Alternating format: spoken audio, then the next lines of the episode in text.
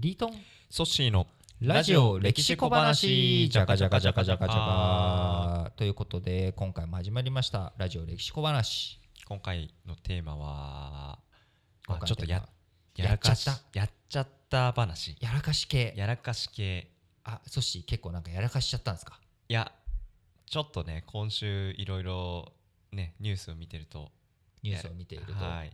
やまあ、今週といってもいつなのかっていうのはありますけれども、はい。まあ、世の中やっぱりね、うん。文春さんのこう報道しかり新聞報道しかり、まあ、うんはい。世の中いろんな不祥事に当たるようなものがあれば、まあなんだろうちょっとてへっていうような失敗もあったりとか、うん。まあ温度差いろいろとありますけれども、はい、まあねあのーあ相田光夫さんでしたっけ？はいに言わせれば、まあ、人間だものということで、まあ、そしてどんな失敗しちゃったんですか？いやちょうどですね一昨日かな。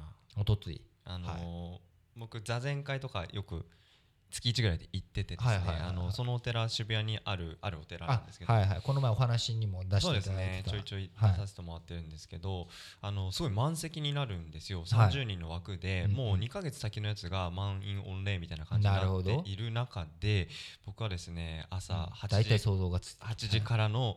まあ、座禅会スタートなんですけど、朝8時半にですね、はい。その予定を家で思い出すという、なるほど、はい。寝坊でもなくはい、寝坊したわけでもないんですね。寝坊したわけではないんですね。なるほどね。いやー最近ちょっとスケジュールがおかげさまで忙しくてですねカツカツな中で日曜日朝ちょっとゆっくりそろそろしようかななんて思って前日夜からですねうん楽しみに朝をゆっくり優雅になるほど。過ごしていたらはっと思い出すと。思い出したらすっぽかしちゃってたすっぽかしてましたと。なるほど。まあまあまあありがちですよね、スケジュール漏らしちゃったりとか、はい。まあ、僕もこの前ちょっとあったのがですねやっぱちょっと確認をはい。漏らしてしまっていて、ちょっとこう、まあ、事故じゃないですけれどもあの、まあ、ロープをこういろいろちょっと張ってうん。こうちょっと測量じゃないですけれどもちょっといろんな計測したりとかなんかそういったちょっとお手伝いをしてた時に、まあ、そのロープちょっと間違えてあの変なところで切っちゃったんです。長さ間違えちゃって。だからそういうちょっと確認見せて、まあ、結局予備のロープがあったんであそれ使って全然大丈夫だったんですけれども、まあ、やっぱきちんと確認しなきゃとかっていうことは、まあよくある話なんですよねと。はい。で、まあ、歴史上の話で言うとですねやっぱりこう壊しちゃったとか壊れちゃったっていうことが良くなるケースとかも実はあってこうお茶碗。はい。昔の茶碗っていうのはまさにご飯食べるためじゃなくてお茶を飲むための茶碗なんですけれども日本ではなかなかいい茶碗が作れなかったんですね。その平清盛とか平安時代の終わりから鎌倉時代にかけては日本は茶碗は作れなかったんです。え。日本の技術ではそうだったんです。そうなんです。日本が茶碗を作れるようになったのはこれはまた別のあのラジオ歴史小話で今度話ができたらと思うんですけれども戦国時代以降の話になってくそうるんですよねだったんですね。でそれまではずっと輸入品だったんですよ。日本で作らずに。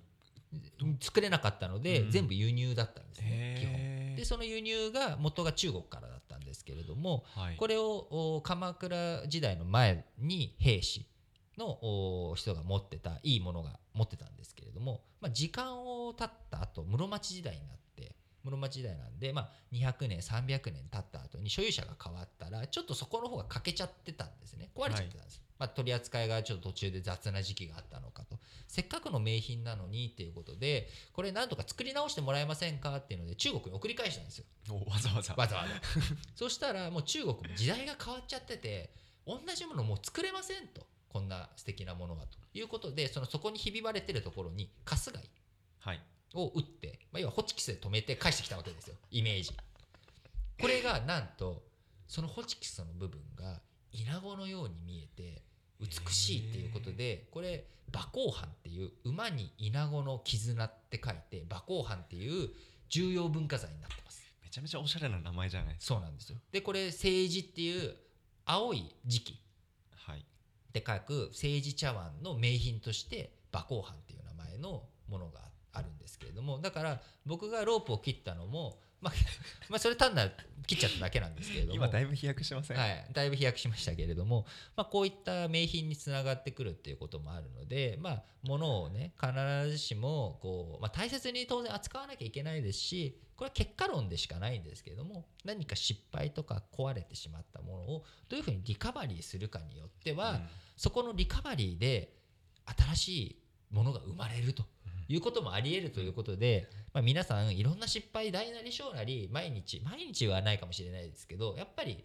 何かしらあると思うんですが、まあ、勇気を出してはい。あのいろいろとやっていけたらい。いなと思っています、だから僕も、まあ、あのスケジュール調整とか、えー気をつけなきゃいけないと思いますしまたなんかね失敗を責めるのは簡単ですけれどもじゃあそれをどうやってもっといい風にリカバリーしていくかってことに注目してやっていきたいと思います、はい。今日はこんなところですかね。こんなところですね。はい。ラジオ歴史小話お相手はリートンとソッシュでした